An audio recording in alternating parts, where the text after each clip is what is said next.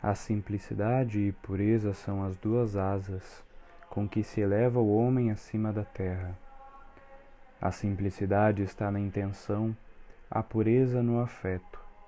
A simplicidade procura Deus, a pureza o encontra e frui.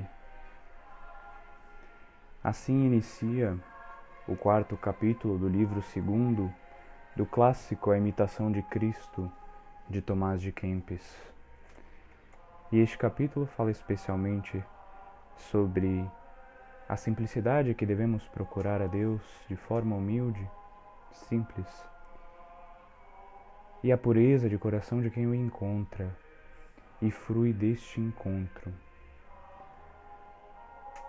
Como dizia as bem-aventuranças, dizia nosso Senhor: Bem-aventurados os pobres em espírito, porque deles é o reino dos céus. E também Bem-aventurados os puros de coração, porque verão a Deus.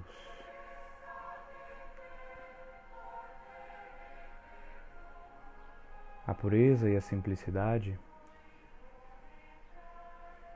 são grandes necessidades dos jovens católicos de hoje, em um mundo de certa forma que esbanja tantas coisas mundanas, materiais que passam. É difícil de achar almas simples, desapegadas, pois para ser, pois para ser simples e, e puro de coração, precisamos ser desapegados deste mundo, das coisas mundanas. E essa pureza de coração que eu encontra e a simplicidade de que só tem olhos para Jesus. A simplicidade é uma grande virtude que devemos pedir a Deus. E dela vem a pureza, vem a verdade. Não deixemos nosso coração nos ser corrompido pela mentira. Pois através da verdade mostramos de certa forma exteriormente o que há em nosso interior.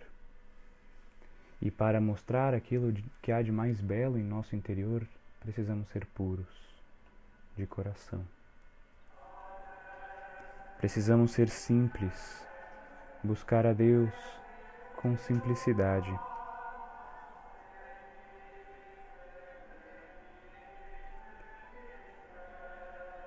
Escreve São Francisco de Sales.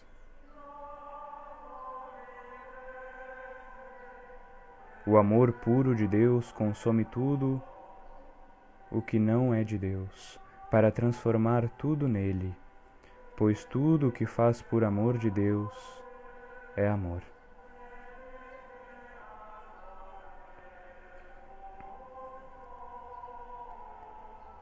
que, que adiantam as riquezas deste mundo, meus irmãos e minhas irmãs?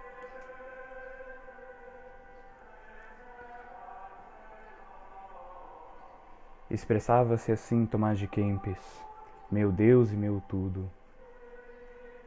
Que alegria é ser simples, pobre e puro de coração para dizer estas palavras, meu Deus e meu tudo.